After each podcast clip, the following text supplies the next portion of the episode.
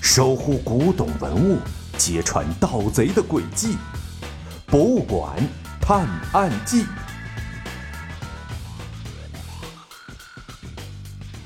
第二十七集：危险时刻。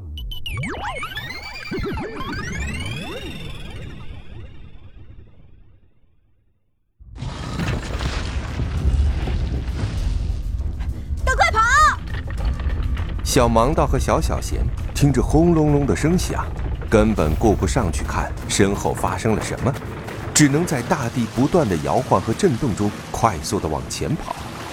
快跳！好不容易跑到一个不高的悬崖边，就在裂缝追上他们的一瞬间，小盲道拉上小小贤就跳进了大海里。在大海里游了一段距离后，他们潜入水中。钻进了先前藏在那儿的潜水艇里。等潜水艇游出水面后，他们眼睁睁地看着小岛在面前沉入了海底。这个可恶的财神爷，为了掩盖自己的犯罪证据，居然破坏了一座海岛！小芒的生气的一拳砸在操作台上。善有善报，恶有恶报，财神爷早晚要倒大霉。没错，不是不报。时候未到，我们早晚得抓住他，让他接受法律的制裁。小盲道和小小贤看着岛已经沉入了海底，再待下去也无事可做，就只好开启了返程之路。哎呀，你们可算回来了！我在港口吹了一天的风了，终于等到你们了。小盲道和小小贤刚一上岸，就被一个陌生的男子拦下，热情地拉着他们直握手。啊！请问您是哪位啊？小盲道被这突如其来的一幕搞得有点懵。呃，抱歉抱歉，太激动了，忘了做自我介绍了。那这是我的名片。陌生男子从上衣口袋中掏出了一张名片，递给小盲道：“自源私人博物馆馆长助理杨子鳄。”嗯，小盲道看到这个名字，忍不住笑出了声。啊，见笑见笑了。家父啊，特别喜欢鳄鱼，是中国特一级保护动物扬子鳄的铁粉儿，所以就给我取了这么个名字。扬子鳄不好意思的挠了挠头，解释着他的名字的由来。真有趣，杨助理。哎，请问您找我们有什么事儿吗？小盲道边问着，边把名片递给小小贤。是这样的，两天前，我们博物馆的一件重要文物被盗。我们已经报了案了，但也希望能请到您这位天才侦探来帮忙。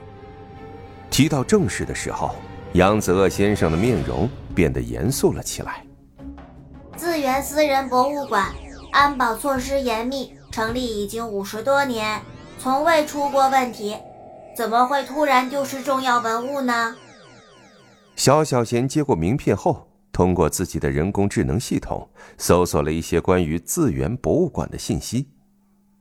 这事儿啊，一言难尽，不如这样，我们先上车去博物馆，我在路上给你们详细介绍情况。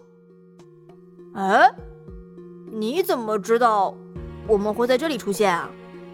小盲道他们这趟行程并没有告诉别人，杨子鳄助理怎么知道在这儿等他们呢？哦，这个呀，我打电话到你们工作室的时候，接电话的人告诉我的。什么？我工作室应该没人呢。小盲道感到大为震惊，他仔细想想，知道的行程的应该只有他自己、小小贤和财神爷才对。呃，这个我也不清楚，咱们还是先上车说吧，别在这干晒太阳和吹风了。嗯，也好。小盲道和小小贤跟着杨子鳄走向停在不远处的汽车，可是刚走了没两步，他发现。一个黑影迅速的遮住了他们，危险！小盲的回头一看，发现一个很高的铁架子朝他们倒了过来。小小星也及时反应过来，他们俩一起拉着杨子鳄往一侧跑去。咣啷啷，铁架子摔在地上，铁棍散落一地，四处飞溅。哎呀！一个弹飞的铁棍正砸在杨子鳄的腿上。还好，他们已经跑出了一段距离，这才没有伤得很重。这铁架怎么会突然倒塌呀？太蹊跷了！小盲道他们被笼罩在一层飞起的尘烟当中，想想刚才的一幕就后怕。如果不是躲闪及时的话，现在恐怕凶多吉少。那边有人。小小贤开启他的红外线扫描模式，发现铁塔底座旁边的集装箱后藏着一个人。